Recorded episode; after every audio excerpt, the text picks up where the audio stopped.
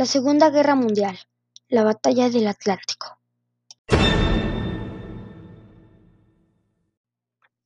La Batalla del Atlántico inició el 3 de septiembre de 1939, hasta que acabó la Segunda Guerra Mundial.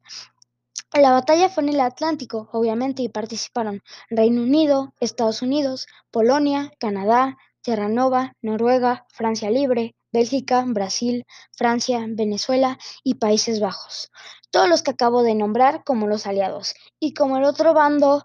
el eje, está compuesto por Alemania, Italia y Francia de Vichy, y se originó por la declaración de guerra del Reino Unido a Alemania por tener el control del Atlántico que por orden directa de Hitler había estado distribuyendo varias semanas antes una serie de navíos a las islas británicas y varios puntos del océano Atlántico. Oficialmente a las 21 horas del 3 de septiembre se inició la Batalla del Atlántico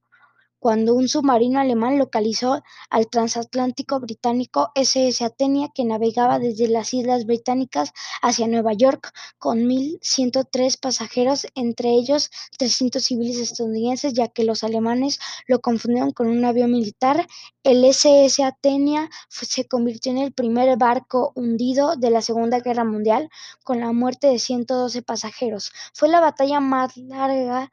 de la Segunda Guerra Mundial con una duración de 68 meses, y cabe mencionar que ninguno de los dos bandos, ni los aliados ni el eje, cumplieron las leyes del mar fijadas por el derecho internacional. La batalla terminó el 8 de mayo de 1945 con la conclusión de la Segunda Guerra Mundial, dejando resultado de la batalla a el eje con con 28.000 marineros y 783 submarinos caídos como bajas,